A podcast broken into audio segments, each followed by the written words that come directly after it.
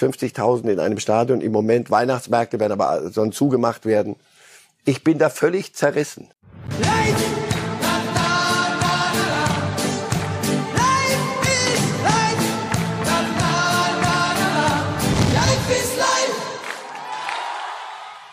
Da fliegt er wieder. Erling Haaland ist wieder da und die Bundesliga begeistert, denn das war eine Nachricht, die genau zum richtigen Zeitpunkt kommt, eine Woche vor dem Knaller zwischen Dortmund und Bayern und Haaland ist wieder dabei und damit herzlich willkommen zu Reif ist live in einer Woche, ja, die viel zu bieten hatte und auch viel zu bieten haben wird. Wir haben den Ballon d'Or morgen mit Lewandowski in der Pole Position und dann eben das großartige Spiel am Ende der Woche. Hier bei Reif ist live sind wir wie immer zu zweit, um den ein oder anderen Doppelpass zu verwandeln. Marcel Reif, schönen guten Morgen. Guten Morgen. Was haben Sie gestern im ersten Moment gedacht, als Sie sahen, Haaland läuft sich warm und wird eingewechselt? Das war doch irgendwie anders geplant, hatte man uns also, erklärt. Als er sich warm lief, dachte ich, die lassen den nur warm laufen. Weil er kann ja noch nicht fit sein, hat er selber gesagt. Und sein Vater, naja, ob man in diesem Jahr noch spielt. Also die Nummer ist aufgegangen. Äh, wenn die, die Dortmunder sich das so überlegt hatten, wir müssen die Bayern ein bisschen in Sicherheit wiegen und dann holen wir ihn wie Kai aus der Kiste. Das ist, ist aufgegangen. Haaland ist unser erstes offizielles Thema und damit schieben wir auch unseren sogenannten L-Frame rein und machen da weiter. Ja, Haaland, äh, Herr Reif, wie verändert das diese Statik bei dem Spiel jetzt Dortmund gegen Bayern? Weil man hatte ja eigentlich immer so ein bisschen zuletzt das Gefühl, ohne Haaland eine andere Mannschaft. Jetzt ist er wieder da und bei den Bayern das ein oder andere Problem. Wir reden später noch im Detail rüber, keine Sorge. Aber die Dortmunder Brust, die platzt jetzt. Naja, die sollte man doch nicht so dicke platzen. Äh, paar drei Tage vorher ohne Haaland, aber in, in Lissabon mal aus der Champions League abgeschmiert und jetzt Europa League. Das äh, halt sicher noch nach. Aber wenn es dafür ein Pflaster gab, dann war das, dass Haaland mit in den Bus gestiegen ist. Das haben wir doch schon hundertmal gesagt. Und das, das, nochmal, die, die Ergebnisse zeigen es ja und die Art, wie sie Fußball spielen. Ohne Haaland ist das Team X mit Haaland ist das Team Y. Und zwar nicht nur, weil er mal bei der Tor wieder gemacht hat, ja, wir brauchen seine Tore. Nein, der gesamte Auftritt ist ein völlig anderer. Das ist Fluch und Segen, wenn der mal nicht dabei ist. Das hat man bei beiden mit Lewandowski gesagt. Aber die kriegen es dann irgendwie doch noch ein bisschen verteilt. Hier Haaland, mit Haaland steht und fällt Borussia Dortmund. So, aber sie haben ihn. Also du kannst ja nicht sagen, Gott, wenn der, das ist ja furchtbar mit, mit, mit, mit eurem Haaland, das, das könnt ihr doch nicht machen. Doch, das können wir sehr wohl machen, wenn der, wenn der fit ist. Und der ist ja gut trainiert, das ist ja kein äh, Schluderer, der trainiert ja auch äh, richtig. Also, mit ihm sind sie eine Macht, ohne ihn haben sie Probleme gegen Sporting Lissabon. Punkt. Und genauso ähnlich hat es Marco Rose, der Dortmunder Trainer, nach diesem Sieg in Wolfsburg auch formuliert. Wir hören mal rein. Wörling ist natürlich ein Unterschiedsspieler äh, und wenn man als Mannschaft lange auf einen Unterschiedsspieler verzichten muss, dann macht das was mit dir. Ich finde, wir sind in der Bundesliga sehr gut durch diese Phase äh, durchgekommen. Wir haben trotzdem Spiele gewonnen, aber Erling gibt dir natürlich äh, Energie. Erling ähm, wollte eigentlich gerne sogar länger spielen, äh, kommt dann rein und ist da, macht ein Tor äh, und das ist äh, ja das ist der Unterschied, den dieser Spieler macht. Und deswegen sind wir froh, dass er wieder da ist, über einen Kurzeinsatz heute integriert werden konnte. Und jetzt schauen wir, wie die Trainingswoche läuft. Und ähm, gucken mal, was dann gegen Bayern geht. Ja, was geht gegen Bayern? Herr Reif, was glauben Sie? Von Anfang an? Ja, sicher. ja. Er hat eine Woche Zeit zu trainieren und, und die, die werden sie und da wären wir gerne dabei, wenn Rose Halland erklärt, nee, du bleibst erstmal auf der Bank heute beim Spiel gegen die Bayern, oder? Das Risiko wird Rose nicht gehen, weil also das, äh, weiß nicht, wie viele Zuschauer rein dürfen am Samstag, bis man noch nicht in, in Dortmund, aber äh, nein, der, wenn er zu drei Viertel fit ist, wird er spielen. Weil nochmal, es ist ja nicht nur das, was er selber veranstaltet, also dass er die Tore macht. Man sagt, er macht, das sind Spieler oder ein Trainer, der Spieler besser macht er macht den Rest besser. Die anderen, weiß ich nicht, die, die, wo Sie sagten, breite Brust, die müssen ja noch nicht platzen, aber bei jedem, der, der das schwarz-gelbe Zeug trägt, hast du das Gefühl, wenn Haaland dabei ist, sind die andere Spieler. Das ist faszinierend. Er gibt Energie, war gerade die Wortwahl und von Rose. Genau, Energie wirklich auch für die Mitspieler, denkst, für die Fans wahrscheinlich auch. Jetzt wird's esoterisch. oh, hör auf, lass mich in Ruhe. Aber, Aber es ist die Wahrheit. Guck dir die anderen an, wie sie auftreten und guck dir drei Tage vorher an, wie sie in Lissabon aufgetreten sind. An irgendwas muss es liegen. Der lange Blonde war nicht da. Also ist er da. 50. Ja. Tor im 50. Bundesligaspiel. Erling Haaland hat kein anderer Spieler äh, vor ihm geschafft. Und äh, auch zwei andere Spieler, Chan und Malen, die haben die anderen beiden Tore erzielt. Da war er zwar noch nicht auf dem Platz, aber er war ja schon dabei. Ausgerechnet die beiden, das. Äh, über die wir ja während der Woche nicht nur positive Worte verloren haben, um es zurückhaltend zu formulieren nach dem Aus in der Champions League. Gut, und die machen dann auch die Tore, damit wir es auch wirklich auch noch an, an, an, an den Punkten festmachen können. Ja, also wie gesagt, nicht nur die Tore und nicht nur, dass du das Spiel gewinnst, sondern wirklich, es ist der Auftritt einer anderen Mannschaft. Und also ich dachte zumindest, Mensch, 2021, die Zeit des Heldenfußballs ist irgendwann mal vorbei. Also der, der eine, der das Messi, Barcelona, siehst du, guck mal, irgendwann geht auch sowas zu Ende mit so einem wahnsinnig überragenden Spieler und Ronaldo geht, will auf Tournee und durch Europa. Also das macht man nicht, das kriegt man nicht mehr hin auf hohem Niveau. Das ein Spieler, wenn der nicht da ist, was, was machen wir dann? Dann bitten wir um Verlegung oder was? Aber bei Dortmund ist es so, mit dem Elend müssen sie leben, aber den, den Vorwurf lässt man sich da dann mal, kann man mit dem Elend man wunderbar bis Ende der leben. Saison. Ja, ob der Heldenfußball weitergeht mit äh, Haaland äh, gegen die Bayern, werden wir sehen. Auch dazu hat Marco Rose sich geäußert. Ich glaube schon. So ehrlich müssen wir sein, wenn man ähm, unsere Saison bis hierhin sieht, dass wir uns verbessern müssen. Ähm, dass wir auch mit dem Sieg heute äh, möglicherweise in bestimmten Bereichen, haben wir gerade gesagt, Benchmarks gesetzt haben, aber wir müssen äh, besser werden, um als auf, äh, auf Dauer dann tatsächlich auch am Ende im Mai ähm, ganz oben mit dabei zu sein. Und daran müssen wir arbeiten. Jetzt steht in dem Prozess als nächstes aber dieses Spiel gegen Bayern München an. Und das wollen wir natürlich ähm, vor unseren Fans dann auch ähm, als Spitzenspiel angehen ähm, und ja mit viel Selbstvertrauen und viel Mut, ähm, aber auch dem Bewusstsein nochmal, dass wir Dinge äh, besser machen müssen, um gegen die Bayern dann tatsächlich auch erfolgreich zu sein. Soweit der Dortmund-Trainer Rose. Herr Reif, ich finde, man hat ein bisschen den Eindruck, als würde für ihn das Spiel gerade zum falschen Zeitpunkt kommen, wenn er so beschreibt, wir sind in einem Prozess und da müssen wir Dinge verbessern, verfeinern, um dann irgendwann wirklich immer bei 100 Prozent zu sein. Dummerweise hält der Spielplan eben da die Bayern am kommenden Samstag parat. Naja, weil er ja weiß, dass oder wusste, dass wir hier heute dastehen und reden über Haaland und das Spiel ist dann auch noch 3-1 gewonnen worden in Wolfsburg. Das war ja auch nicht nur Laufkundschaft, sondern hey, das waren Wolfsburger, hatten eine gute Phase. Es könnte alles wieder so toll sein und wir werden hier wieder nur über Haaland und Do reden und er sagt, aber du, ich bin Trainer, weißt du was? Ich habe aber auch gesehen, wie wir letzte Woche gegen Stuttgart gespielt haben, ohne Haaland, ohne Haaland, aber dennoch wie wir da einen rausgewirkt haben. Dann fahren wir nach zu Sporting Lissabon. Die Finanzabteilung von Borussia Dortmund kann ich mir auch noch ein Zettelchen vielleicht unter der Tür durchgeschoben haben. Darf ich die für den Hinterkopf, das waren etwa 20 Millionen, die wir da gerade in die Lissaboner Nacht geblasen haben. Er muss weiterdenken und er, er muss als Trainer, wenn, wenn er sagt, also der muss ja gar nichts mehr machen. Wenn der Norweger da ist, dann ist, ist alles gut und wenn er nicht da ist, ist nichts gut. Das kann der, das, das meint er. Und äh, da war dazwischen auch versteckt das Wort mutig gegen Bayern. Das werden wir sehen. Also ich kann mir schon vorstellen, dass die Bayern ähm, Haaland irgendwann mal zur Kenntnis genommen haben und sich und Nagelsmann sich etwas überlegen wird, damit Haaland nicht den, den ganzen Unterschied ausmacht an dem Abend. Glauben Sie, Süle kehrt zurück in die erste Elf? Wenn er kann, sofort. Weil das gegen Haaland am ehesten passt körperlich das vom Gesamtpaket. Mal, Haaland hat so furchtbar Spiele, viele Spiele gegen die Bayern, glaube ich, nicht gewonnen. Darüber, darauf wollte ich gerade noch kommen. Wir können die Grafik einmal ja. einblenden, denn zuletzt ja, war es zwischen Bayern und Dortmund immer eine recht klare Angelegenheit. Hier sehen wir nochmal die letzten Spiele, gerade nicht. Es waren zuletzt fünf Siege für den FC Bayern in der Bundesliga. Der letzte Sieg der Borussia war am 10. November 2018, damals Favre gegen Kovac, das Trainerduell, hat sich also auch da viel getan. Aber wir sehen in der Bundesliga, da war das zuletzt immer der FC Bayern und Haaland stand bei den letzten fünf Niederlagen auf dem Platz. So viel zur Statistik. Und zum Teil waren das keine Niederlagen, sondern das waren Klatschen. Aber richtige Klatschen. Also deswegen natürlich wird es darum gehen, als Trainer, du hast ja einen, einen, einen Matchplan. Der kann, wie gesagt, nicht nur Haaland. Natürlich ist äh, Rose banal, ihm, ihm das jetzt auch überhaupt noch aufs Papier zu legen.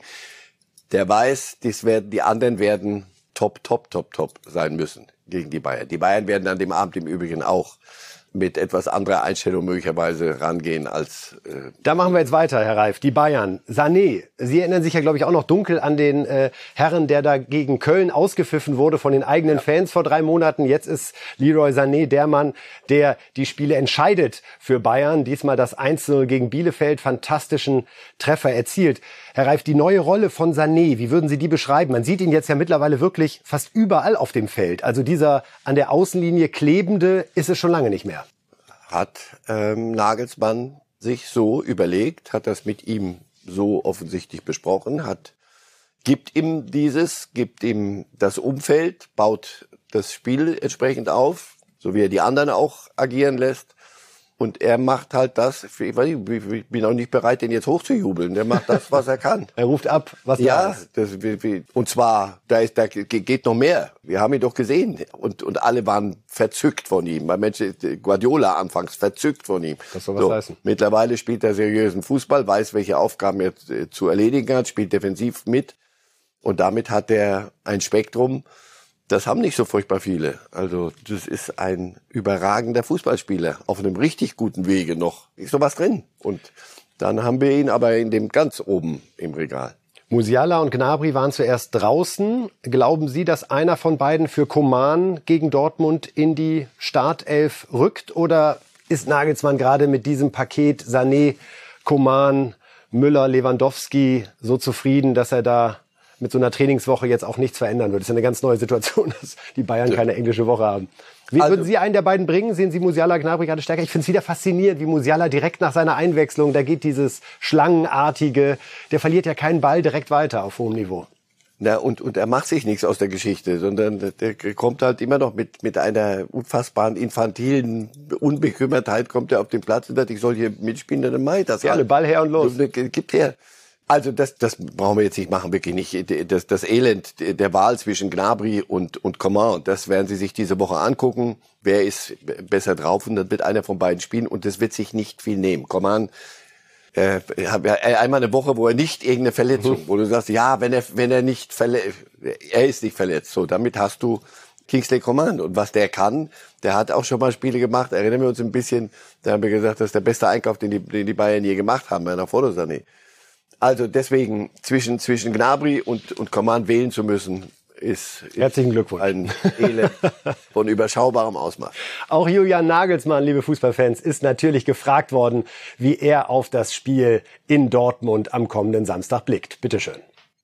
Grundsätzlich ist, äh, ist man, glaube ich, bei Bayern München immer bereit für Topspiele. Nichtsdestotrotz freue ich mich auch, dass wir nochmal trainieren können. Man muss trotzdem gerade aus Trainersicht das jetzt sehr intelligent machen, weil wir natürlich viele Spiele haben und, und äh, auf der einen Seite darfst du es nicht übertreiben mit Inhalten oder mit, mit extrem hohen Belastungszeiten, weil du das Gefühl hast, endlich wieder trainieren zu können. Trotzdem wollen wir ein paar Inhalte auch äh, durchbringen die Woche. Da darfst du nicht übertreiben, sondern das Wichtige ist einfach auch die, die Frische zu haben äh, am Wochenende.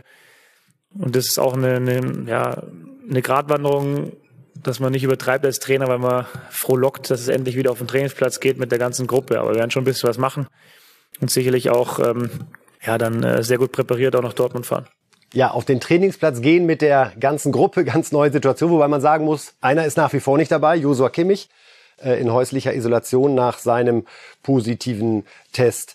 Ist der spielfähig am, gegen Dortmund? Nee, ne? Nein, keine Chance. Wie hart trifft das aktuell die Bayern, dass Kimmich nicht dabei ist? Ist es nur ein sportliches Thema? Weiß ich nicht. Gegen Bielefeld kriegt man das hin. Tolisso war sehr aktiv, ja. aber ist natürlich trotzdem ein anderes Niveau, Kimmich, gerade wenn es um Offensive das, geht. Das müssen wir jetzt hier nicht neu erfinden. Ähm, und es gibt keinen Club der Welt, der einen Spieler wie Kimmich äh, sagt, ja komm, dann halt nicht. Das ist Kimmich für Bayern genauso wichtig wie Haaland für Dortmund oder ist das nochmal eine andere noch, noch Abhängigkeit? Eine andere, Dortmunder sind von Haaland noch mehr abhängig. Aber es geht jetzt in, in, in ein Topspiel, und zwar also wirklich, auch von der Tabelle her, also nicht nur ein bisschen Folklore und wenn die Bayern, dann, dann verlieren wir es halt, dann haben wir immer noch sechs Punkte im Vorsprung. Das ist es jetzt diesmal nicht. Marco, wir können die Tabelle zwischendrin mal einblenden. Es ist nur noch ein Punkt, so. den die Bayern gerade vorne haben und als Zweiter in die Winterpause. Es wird so aber auch nicht die Meisterschale an dem Abend verliehen, sondern da ist noch ein bisschen, glaube ich, die Saison zu gehen. Aber dennoch, das ist ein Spiel, wenn du da auf die Tabelle guckst. So muss es sein vor Dortmund gegen Bayern, oder? Kannst du nur von... Ein Punkt Unterschied von träumen. Aber wenn du so Nagelmann zuhörst, also das ist wirklich faszinierend. Man muss den ja nicht heilig sprechen, aber Jetzt reden wir ja nachher noch über andere Dinge, zu denen er sich wirklich auf eine richtig gute Art äußert. Aber wie, wie der unser einem wirklich erklärt kann und das auch so offen macht. Der sagt, ich bin jetzt in so einer Situation, jetzt sag ich mal, alle sind da, so jetzt machen wir mal, aber so richtig. In der Woche können wir endlich mal ein bisschen trainieren und nicht nur. Aber ich darf es nicht übertreiben, ja. Er legt sich selbst gleich an die Leine. So und und wie der dir das erklärt, was in seinem Kopf so vorgeht. Das ist, Guter Mann. Kann man viel lernen. Und das ist der Übergang zu dem anderen Bayern-Thema, was natürlich alle beschäftigt, die Jahreshauptversammlung oder wie die FAZ schrieb, ja, ein äh, totaler Kontrollverlust der Führung. Auch dazu hat Julian Nagelsmann sich zunächst geäußert. Wir hören rein. Ja, es war jetzt meine zweite Veranstaltung mit Bayern München. Die erste war eine Wirtshauswiesen, das war schon schöner, ehrlich gesagt, muss ich zugeben. Von dem her könnte ich den Eindruck von Uli Hoeneß teilen. Auch in meinem Sinne war es für mich die schlimmste Veranstaltung bei Bayern München oder die schlimmere von beiden. Ja, Julian Nagelsmann findet einfach immer sehr natürlich die richtigen Worte. Und wir wollen Sie jetzt alle nochmal auf Stand bringen. Diese Jahreshauptversammlung am Donnerstag im Audi. Wie es da zur Sache ging, die Chronologie eines denkwürdigen Abends. 19 Uhr. Die Jahreshauptversammlung des FC Bayern mit knapp 1000 Mitgliedern beginnt. Zunächst werden die Trophäen der vergangenen Saison präsentiert, ehe um 19.16 Uhr Präsident Herbert Heiner das Mikro übernimmt. Heiner appelliert unter anderem an eine Corona-Impfung, verteidigt aber Josua Kimmich und blickt in die Zukunft des Vereins. 21.12 Uhr. Jetzt ist Oliver Kahn dran und spricht über seine Rückkehr zum Verein, die Bayern-Dominanz und Robert Lewandowski, der den Ballon d'Or aus seiner Sicht verdient hätte. Um 22.10 Uhr geht es zum spannenden Tagesordnungspunkt über, den Anträgen. Vor allem zum Thema Katar-Sponsoring und Menschenrechte. Unmut und Pfiffe kommen auf, da die Bosse versuchen, den Diskussionen aus dem Weg zu gehen. 0 Uhr 17. Präsident Herbert Heiner will die Wortmeldungsliste schließen. Wieder gellende Pfiffe. Sogar Heiner Rausrufe werden laut. Die Jahreshauptversammlung wird offiziell beendet, doch auch danach trägt ein Mitglied seinen bislang nicht vorgetragenen Antrag mitten in der Halle vor. Die Versammlung endet in einer aufbrausenden, chaotischen Stimmung.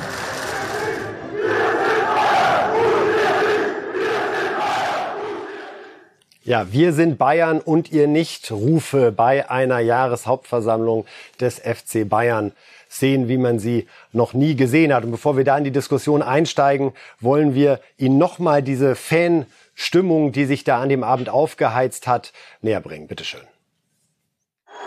Sie werden mir als Versammlungsleiter zugestehen, dass ich die Wortmeldungsliste schließen kann. Und damit beschließe ich die Jahreshauptversammlung.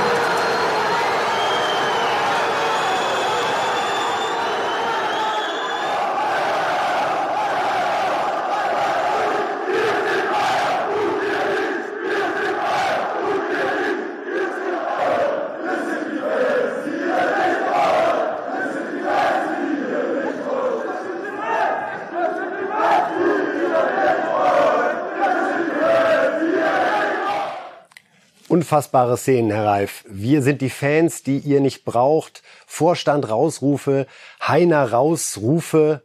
Wie konnte es so weit kommen?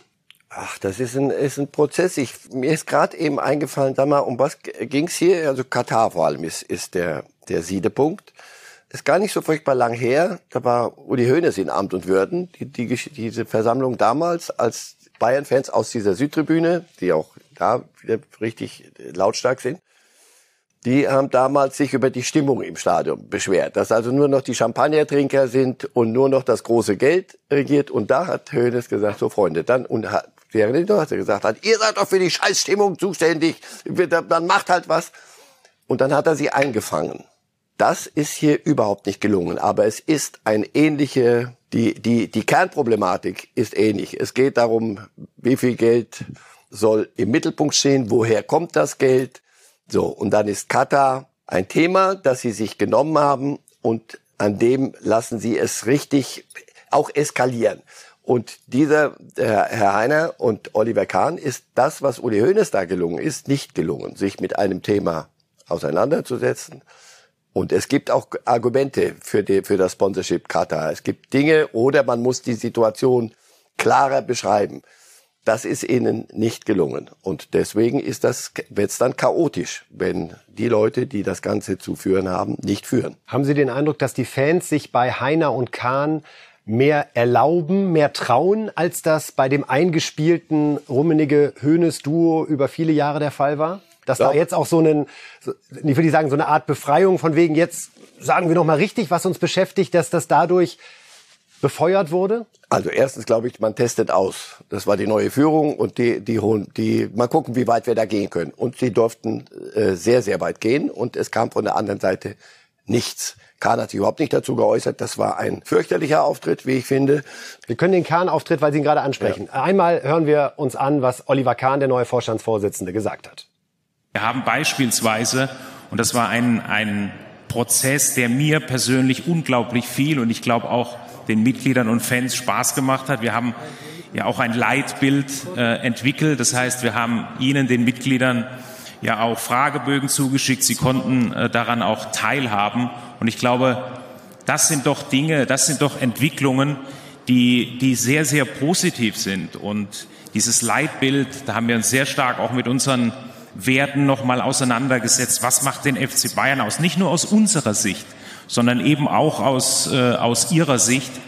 Und äh, dieses Leitbild mit den Leitsätzen und unseren Werten, das werden wir jetzt in Kürze in Kürze dann mal vorstellen. Und ich hoffe, ähm, ja, dass das genauso wie es bei unseren Mitarbeitern zu großer Motivation und Freude führt. Ich hoffe, dass das dann auch äh, auf Ihrer Seite genauso funktioniert und genauso ankommt. Denn da haben beide Seiten, nicht beide Seiten, sondern da haben wir gemeinsam etwas entwickelt. Das Wort Katar hat er nicht einmal in den Mund genommen, Herr Reif. Und darum wird es in Zukunft gehen. Und das ist, betrifft die Bayern und nicht Arminia Bielefeld. Arminia Bielefeld muss sich mit ganz anderen Möglichkeiten, Dingen beschäftigen. Die Bayern wollen ganz oben mitspielen. Gegen Manchester City, gegen Paris Saint-Germain, gegen Clubs, die sich ihr Geld von überall holen und sehr, sehr viel Geld. Und ein Leitbild und Werte, das ist eine Sache. Aber die, das, das Tagesgeschäft und mit denen mitzuhalten, wird irgendwann mal die Frage stellen, wie viel Geld, wohin entwickeln wir uns? Die Fans hätten es gern handfester und als Verein und mit, mit Werten und Katar bitte gar nicht, sind 20 Millionen oder 25 Millionen, dann holt ihr euch halt woanders her. Die Fans werden am Ende auch sich fragen müssen, pass auf, oder man wird ihnen sagen müssen, Leute, dann können wir aber gegen die Großen nicht mehr, nicht mehr mithalten, wenn wir uns nicht in diesen Strom mitbewegen. Ich habe nichts dagegen, wenn die Bayern sagen, nein, das machen wir nicht mehr. Dann kommst du zum Thema Katar und dann musst du sagen, pass auf, dann machen wir das nicht. Wir nehmen da äh, kein Geld. Aber noch einmal bei Kahn zu bleiben, was würden Sie ihm jetzt raten? Ich kann ihm nichts raten. Ich kann nur sagen, du bist in Amt und Würden und das ist deine erste Hauptversammlung. Entweder du hast nicht mitgekriegt, um was es hier geht, oder aber du verpasst den Zeitpunkt. Das war ganz miserables Timing. Oder du schaffst es nicht zum Zeitpunkt X, ein Thema, von dem du weißt, dass sie es als Knackpunkt nehmen, sich dazu vernünftig zu äußern. Das war weit, weit unter der Latte durchgesprungen.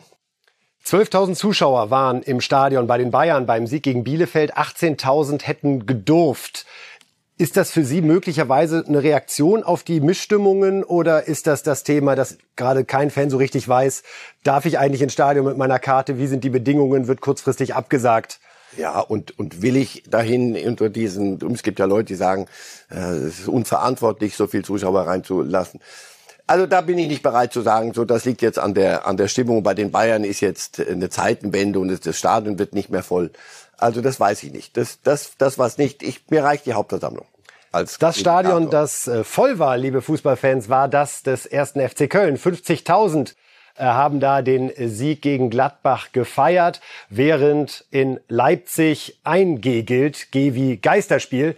Da werden wir heute gar keinen Zuschauer im äh, Stadion sehen, Herr Reif. Einmal vorweg zu diesem sehr emotionalen Thema.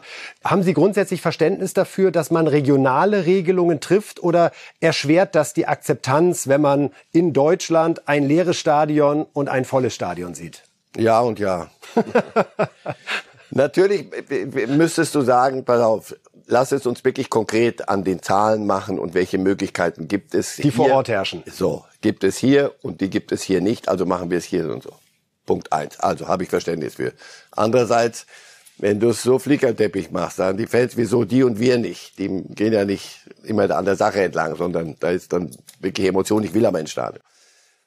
Köln, ja, wunderbar, haben alle Masken aufgehabt, nicht wirklich. Sollte aber so sein. Das ist natürlich auch wieder ein Zeichen nach draußen. Ich, mir graust immer vor Symbolpolitik. Also wenn, wenn dann der Fußball muss wieder, äh, wird, wird hergenommen und es gibt so Insenatoren in Bremen, die dann wieder um die Ecke kommen, da einfach alles absagen, absagen. Der Fußball muss jetzt, muss ein, muss ein Beispiel geben. Nein, der Fußball ist ein Arbeitsplatz, Profifußball, wie, wie andere auch.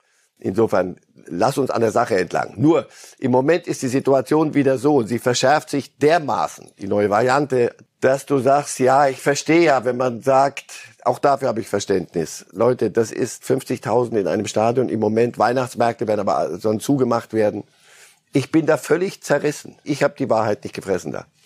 Wir hören uns einmal an, wie es Steffen Baumgart, der FC-Trainer, empfunden hat. Ich glaube, dass die Fußballvereine, oder ich glaube nicht, sondern ich bin mir relativ sicher, dass die Fußballvereine sehr, sehr gute Konzepte haben. Gerade hier wie in Köln und äh, ich habe noch kein Stadion gehabt, wo in irgendeiner Form Hotspot da war. Trotzdem wissen wir nicht, was kommt. Das, was einfach schön ist, ist einfach diese Emotion zu erleben und ähm, ich durfte es hier noch nicht erleben. Äh, das ist das erste Mal auch in der Größe so ein Derby zu erleben. Das ist für mich ja einfach schön gewesen, natürlich dann auch als Sieger vom Platz zu gehen. Aber ähm, wie gesagt, ähm, ich hoffe, dass es lange erhalten bleibt. Unbestritten. Steffen Baumgart verweist auch darauf, dass bislang kein äh, Stadion-Hotspot ausgemacht werden konnte. Die DFL hat da eine Erhebung, die besagt, dass von 3,76 Millionen Zuschauern, die äh, bislang in den ersten, in der ersten und zweiten Liga ins Stadion gekommen sind, im Nachhinein nur zehn positiv getestet worden waren und auf diese zehn auch wiederum keine weitere Ansteckung innerhalb des Stadions zurückzuführen war. Das sind die Fakten aktuell, Herr Reif. Wenn man nur danach geht, müsste man sagen, eigentlich ist das Geisterspiel das Absurde. So, aber Sie selber haben es im Satz, im ersten Satz gemacht, bislang, und Baumgart sagt auch, bislang haben wir nicht erlebt, bislang haben wir nicht. Ich möchte aber nicht erleben, dass es so weit kommt. Deswegen nochmal, Sie werden mich nicht dazu kriegen, dass ich sage, lass, macht die Stadien voll oder macht sie leer.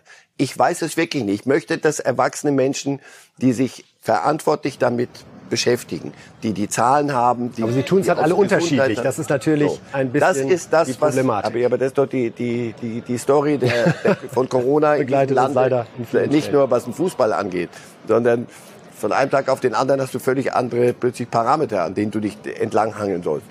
Wenn das, wenn die Staat, wenn man Stadien voll machen kann, bitte sehr. Wenn man es nicht voll machen kann, dann geht's nicht. Ich, ich, nochmal, ich, ich habe die, die, das Instrumentarium nicht. Ich möchte nur nicht A, dass es nur Symbolpolitik ist, also dass man sagt, komm, der Fußball muss jetzt mal vorbildlich sein und sagen, wir verzichten auf Zuschauer. Warum? Oder wir, wir stellen den Spielbetrieb ein. Das habe ich auch gehört von, von, von, von Politikern. Also die sich öffentlich dann äußern. Nicht irgendeiner an der Theke, sondern das denkst du auch, ehrlich, das, das glaube ich jetzt nicht.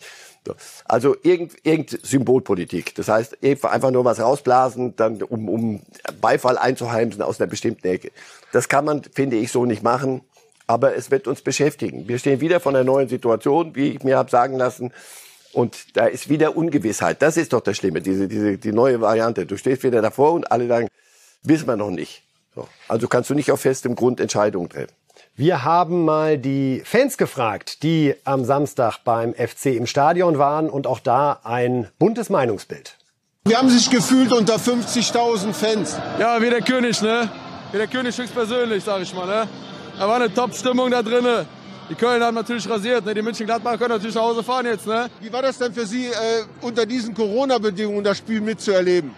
Ja, der Ausgleich ist natürlich statt 4-1. Man ist ein bisschen eingeschränkt, aber der Sieg hier, das ist einfach phänomenal. Der FC hat alles richtig gemacht. Die Hygieneregeln, die wurden eingehalten. Alles perfekt. Ja, die waren erstmal zweitrangig. Hauptsache der Sieg. Und an die Bedingungen habe ich nicht gedacht. Ne. Kann ich, äh, also das Stadion war voll, alle haben gesungen, ob mit Maske oder ohne, war klasse. Glauben Sie, das ist das letzte Spiel, was Sie erleben unter den Corona-Bedingungen? Was sagen Sie dazu? Ja, ich gehe stark davon aus, weil die Zahlen, die sprechen ja für sich. Ich kann die Leute verstehen, dass sie dann auch irgendwo sagen, wie kann man in der Zeit ein volles Stadion haben mit 50.000. Ich könnte mir vorstellen, dass sie wieder reduzieren, ja. Nein, das hoffen wir natürlich nicht, um Gottes Willen. Jetzt fängt die Party erstmal richtig an. Ich hoffe nicht. Die Mannschaften und der Verein, die Spieler, die haben das nicht verdient. Ja, diese nicht repräsentative Umfrage zeigt, äh, wie auch äh, die Gespräche hier im Studio und in unseren anderen Sendungen. Es gibt da viele unterschiedliche Meinungen. Es ist ein schwieriger Spagat, Herr Reif. Auf der einen Seite die Fakten, die besagen, dass Stadien keine Hotspots sind. Auf, die, auf der anderen Seite das Gefühl bei vielen, wie äh, das Schulfest meiner Achtjährigen wird abgesagt und da dürfen 50.000 feiern. Vielleicht sollte man auch das Schulfest stattfinden lassen. Das äh, ist sicherlich noch ein anderer Gedanke.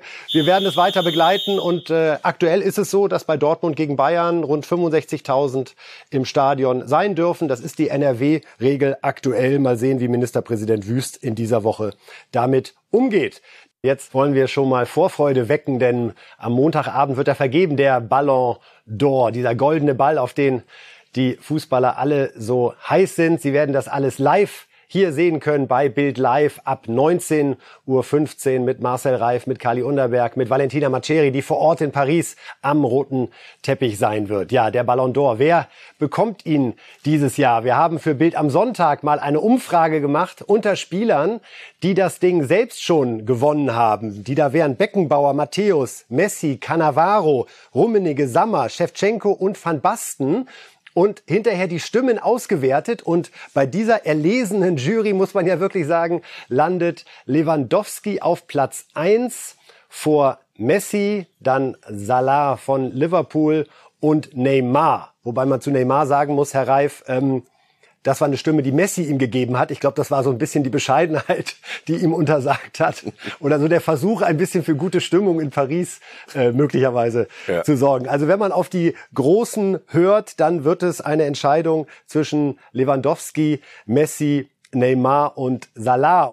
Es ist, das nochmal wichtig für den Unterschied, nicht die Weltfußballerwahl, die die FIFA dann nochmal zur Jahreswende durchführt, sondern ja, der traditionsreiche goldene Ball, bei dem 180 Journalisten aus der ganzen Welt ihre Stimme letztendlich abgeben werden. Herr Reif, interessant finde ich, dass Van Basten Salah auf eins setzt. Ist das nochmal so ein Stürmerblick? Der etwas andere, der sagt, Leute, vergesst mir nicht den Salah, was der drauf hat, was er geleistet hat, hätte er auch verdient. Salah ist für mich mit der größte Konkurrent von, von Lewandowski, wenn es überhaupt einen gibt. Neymar, Messi, das ist so die traditionelle, so ein Reflex. Da fehlt mir nur noch Ronaldo. ich mach einfach, weil es immer so war, die letzten, weiß ich, gefühlt zehn Jahre, lass es uns noch einfach weiter so machen.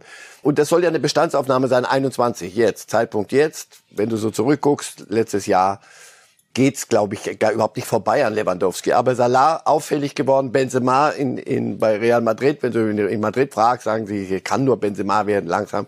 Furchtbar viel gewonnen habt ihr, habt ihr nicht. Lewandowski hat den einen oder anderen Titel gewonnen, er hat das eine oder andere Tor geschossen. Insofern, er ist für mich klar die Nummer eins. Aber Salah wirklich ist, ist das sind zwei Stürmer, Haaland kommt noch irgendwann, aber das ist schon auch interessant, dass man merkt, Haaland und Mbappé, die ja zwischendurch auch ja dieses Jahr punktuell zumindest äh, geprägt haben, die hat jetzt keiner so auf dem Zettel, was wirklich dieses ganz große Ding betrifft. Wir haben vorhin den Rekord von Haaland auch noch mal besprochen. 50 Bundesligatore in den ersten 50 Spielen. Äh, unfassbar, hat in dem Alter auch noch keiner hingekriegt. Aber es scheint so noch mal der letzte Aufschlag zu sein, wo die alte Garde das unter sich ausmacht, oder? Und lass uns pfleglich mit den Jungen umgehen, die brauchen wir die nächsten zehn Jahre. Also so wie wir, wir waren immer safe mit Ronaldo und mit Messi.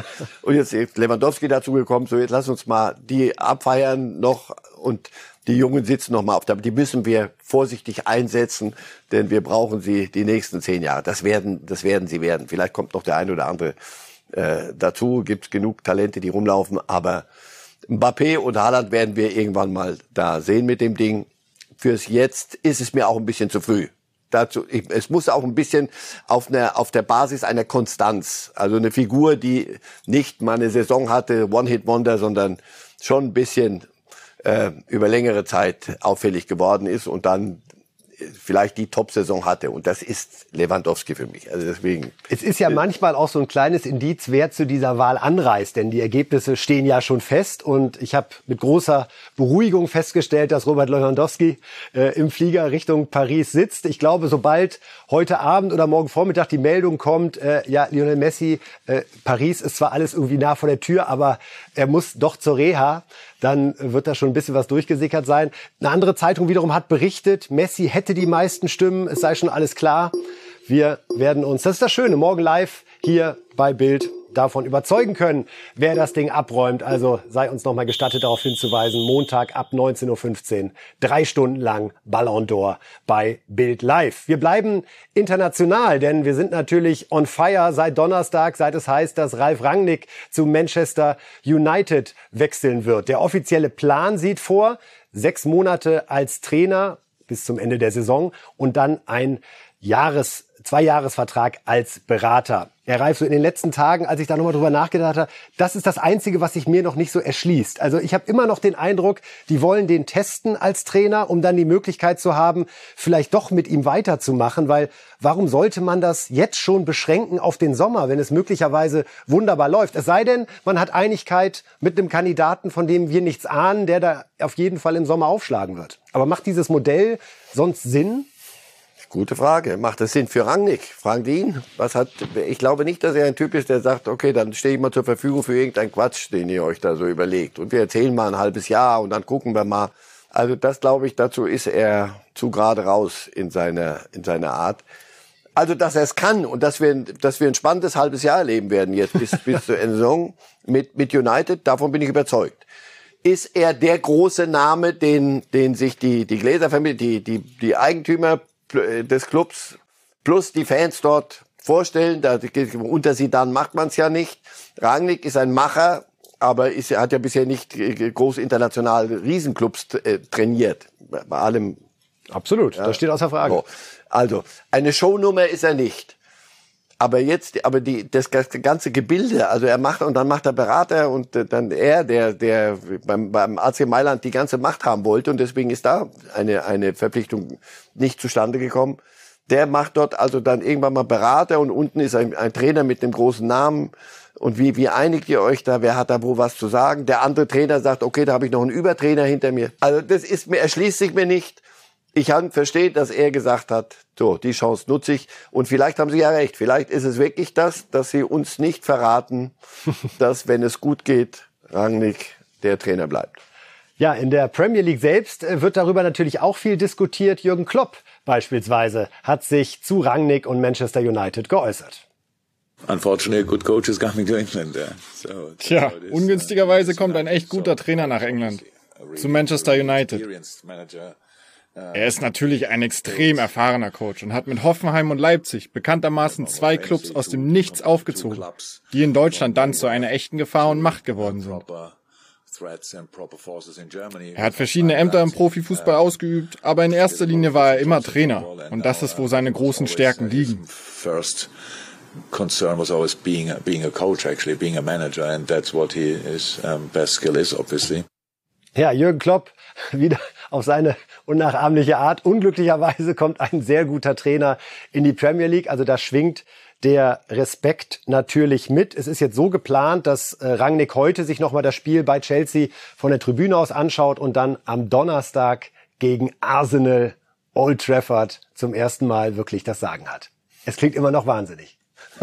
ja, ich wäre auf die Idee. Also toll, großartig, ja. Wunderbar. So. Und das zeigt, dass Klopp und Tuchel sich dass man zur Kenntnis genommen hat, was für gute äh, deutsche Trainer es offensichtlich gibt, mit, mit dem ein oder anderen Champions League Sieg. Äh, viel mehr kannst du nicht gewinnen. Und es ist nicht unbekannt, und wenn Klopp äh, hätte auch noch hinzufügen können, ich habe mir auch einiges abgeguckt als junger Trainer von, von Rangnick. Insofern, er ist schon eine Figur, allerdings, es ist kein Showtrainer. Deswegen, ich bin mal gespannt. Es wäre wenn sie es wirklich ernst meinen, mit ihm als Trainer und dann auch vielleicht über das, den Sommer hinaus, es wäre endlich mal in, bei Manchester United eine vernünftige, also wirklich eine durchdachte Entscheidung an der Sache entlang und nicht, ach komm, da holen wir jetzt Ronaldo dazu und mal gucken. Darüber reden werden wir die nächsten Wochen reden. Rangnick und Ronaldo ist eine der spannendsten Zwangsehen. Jetzt haben Sie es doch gesagt. Ne? die ich im Fußball seit langem erlebt habe. Also unterschiedlicher kann es nicht sein. Ich bin mal wirklich gespannt, wie das funktioniert. Aber wenn es gut geht und wenn er das hinkriegt, dann andersrum wird es auch schwer werden im Theater der, der Albträume die letzten Jahre, aber der Träume zu sagen, so rang nicht weg, jetzt holen wir den nächsten.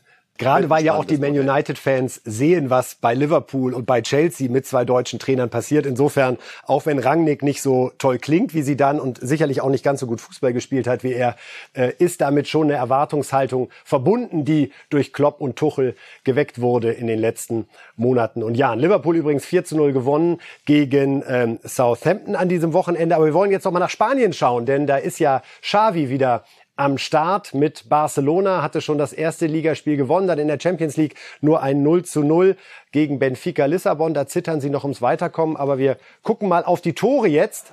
Die drei gegen Villarreal. Da war es äh, erst de Jong, der getroffen hat für Barcelona zur Führung und dann war es äh, Depay, der nächste Holländer, der sich hier aufmacht und vollstreckt. Und am Ende Coutinho, wir kennen ihn noch aus früheren Zeiten. Also, Barcelona siegt zumindest in der Liga weiter. Glauben Sie, dass das für Xavi gerade sogar wichtiger ist als die Champions League? Oder kann man das nicht so ja, er wird jeden Sieg nehmen, den er kriegen kann. Aber ähm, wir hatten solche, das war auch ein Kind des Clubs, Manchester United, der hat sich rufen lassen und ist am Ende hat es nicht funktioniert. Xavi geht ein großes Risiko. Auf der anderen Seite einen tieferen Tiefpunkt à la Rudi Völler als in Barcelona im letzten Jahr erlebt hat, kann es nicht geben. Insofern, er kann von ganz unten anfangen auf ihn wird man hören. Also wenn er sagt, Leute, passt auf, verlangt jetzt aber nicht, dass ich noch die Champions League hier gewinne mit, mit all den Problemen, die wir hier haben, wollen wir mal Schritt für Schritt gehen. Und dafür läuft es erstaunlich gut. Villarreal ist ja nicht, nicht mhm. äh, Falschgeld, gegen die sie da gespielt haben. Es lässt sich sehr, sehr gut an. Und er hat einen Plan und Coutinho spielt wieder, er holt auch wieder Spieler raus und ran und, und wieder auf den Platz, die unter Kuman gar nichts mehr äh, zählten. Also, das, ich, ich wünsche es ihm, weil ich ihn wirklich als Spieler fand ich ihn überragend und als Typen, ich mag, ich mag den. Aber er, er hängt sich da im eigenen Wohnzimmer, äh, hängt er sich da eine Aufgabe an. Das ist, und sie werden von den Ansprüchen nicht runtergehen. Die Fragen, die Sie stellen, stellen Sie jetzt, aber, Champions League, was ist denn jetzt? Wann Finale?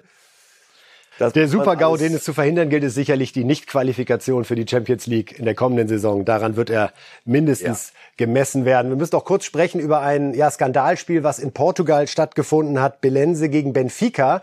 Belense war hart getroffen von Corona-Infektionen, hat aber nicht beantragt, das Spiel zu verlegen und äh, ist dann nur mit neun Spielern angetreten. Es stand zur Halbzeit schon 0 zu 7 gegen Benfica mit Weigel, den wir hier auch gerade sehen. Dann zur zweiten Halbzeit sind sie nur noch auf den Platz gekommen mit sieben Spielern, was die Mindestanforderung ist. Und nach wenigen Minuten äh, hat sich dann ein Spieler offenbar doch eine Verletzung genommen, sodass das Spiel abgebrochen werden musste. Und ja, man rätselt, warum der Verein nicht um eine Verlegung gebeten hat und dann ja doch dieses etwas unwürdige Schauspiel da stattgefunden hat. Danach war dann letztendlich Schluss. Also Corona produziert leider auch immer wieder Geschichten, auf die wir ja hier in diesem Fall natürlich erst recht sehr gerne verzichten würden. Bei 0 zu 7 der Abbruch. Es wird dann wahrscheinlich mit 0 zu 3 gewertet. Und eine Szene, Herr Reif, man soll ja mit was Fröhlichem aufhören, denn darüber kann man wirklich lachen. Bei äh, den südamerikanischen Freunden beim Spiel Palmeiras gegen Flamengo. Jetzt gucken wir, jetzt gibt's einen Klaps vom Schiedsrichter. Oh, und da offenbar große Schmerzen bei Daverson. Also was hat er sich dabei gedacht? Sie führten 2 zu 1. Er hatte selber den Siegtreffer erzielt, war früher bei Köln. Acht Spiele mal gemacht 2015 und spürt dann diesen Klaps und ich weiß nicht, es war die 123. Minute, man führte 2 zu 1 und was, Können Sie es mit Ihrer Weisheit erklären? Ja, ich frage mich, was er, worauf will er hinaus? Also Schiedsrichter ja. soll sich selber rausstellen oder was, was willst du? Der muss ja schon genau hingucken. Wenn das ein Gegner gewesen wäre, hätte ich gesagt, oh, die Rippenprellung oder Zwerchfellprellung oder was weiß ich. Darüber können wir dann noch mal in Ruhe diskutieren. Aber wenn du guckst, das war, ach, das war der Schiri und jetzt war ich, Vielleicht war es auch nur ein Gag. Lieber Gott, lass es ein Gag sein, weil ich meine, es gibt Kameras. Im, das war ich komme da aus dem Lachen nicht mehr raus. Es war Palmeiras hat 2-1 gewonnen gegen Flamengo und äh, ja, es war Davison, der wirklich das Tor erzielt hat. Naja, so schafft er es wirklich in jeden. Oh, naja, vielleicht, vielleicht hat er auch eine spezielle Handkantentechnik, oder? der äh, Schiedsrichter Nestor Pistana, der da ihn dahin gestreckt hat. Wir werden an dem Fall dranbleiben, Ja, liebe bitte. Fußballfans. Und äh, wenn dann klar sein sollte, was dahinter steckt, dann ähm, klären wir das ja auf. Ja, Herr Reif, ich bedanke mich ganz herzlich bei Ihnen heute. Wir sehen uns wieder. Ich kann es Ihnen nicht ersparen. Schon am Montag um Viertel nach sieben. Denn dann ist hier Ballon d'Or angesagt. Das äh, haben wir Ihnen vorgestellt. Valentina Maceri wird vor Ort sein in Paris am roten Teppich. Kali Underberg, Marcel Reif und ich hier im Studio von 19.15 Uhr bis 22.15 Uhr, wenn es für Robert Lewandowski darum geht, zum ersten Mal diesen Ballon d'Or zu gewinnen. Diese ja, Einzeltrophäe, die unter den Fußballspielern den aller, allerhöchsten Ansehen und Ruf genießt. Das Ding will halt einfach jeder haben. Und auch von dieser Stelle, ich glaube, da sind wir uns einig, wir drücken Lewandowski die Daumen. Wir finden, dass er das Ding verdient hätte und hoffen, das dann morgen für Sie aus dem Studio hier ab Viertel nach sieben begleiten zu können. Und wir sehen uns hoffentlich morgen. Bis dann. Light!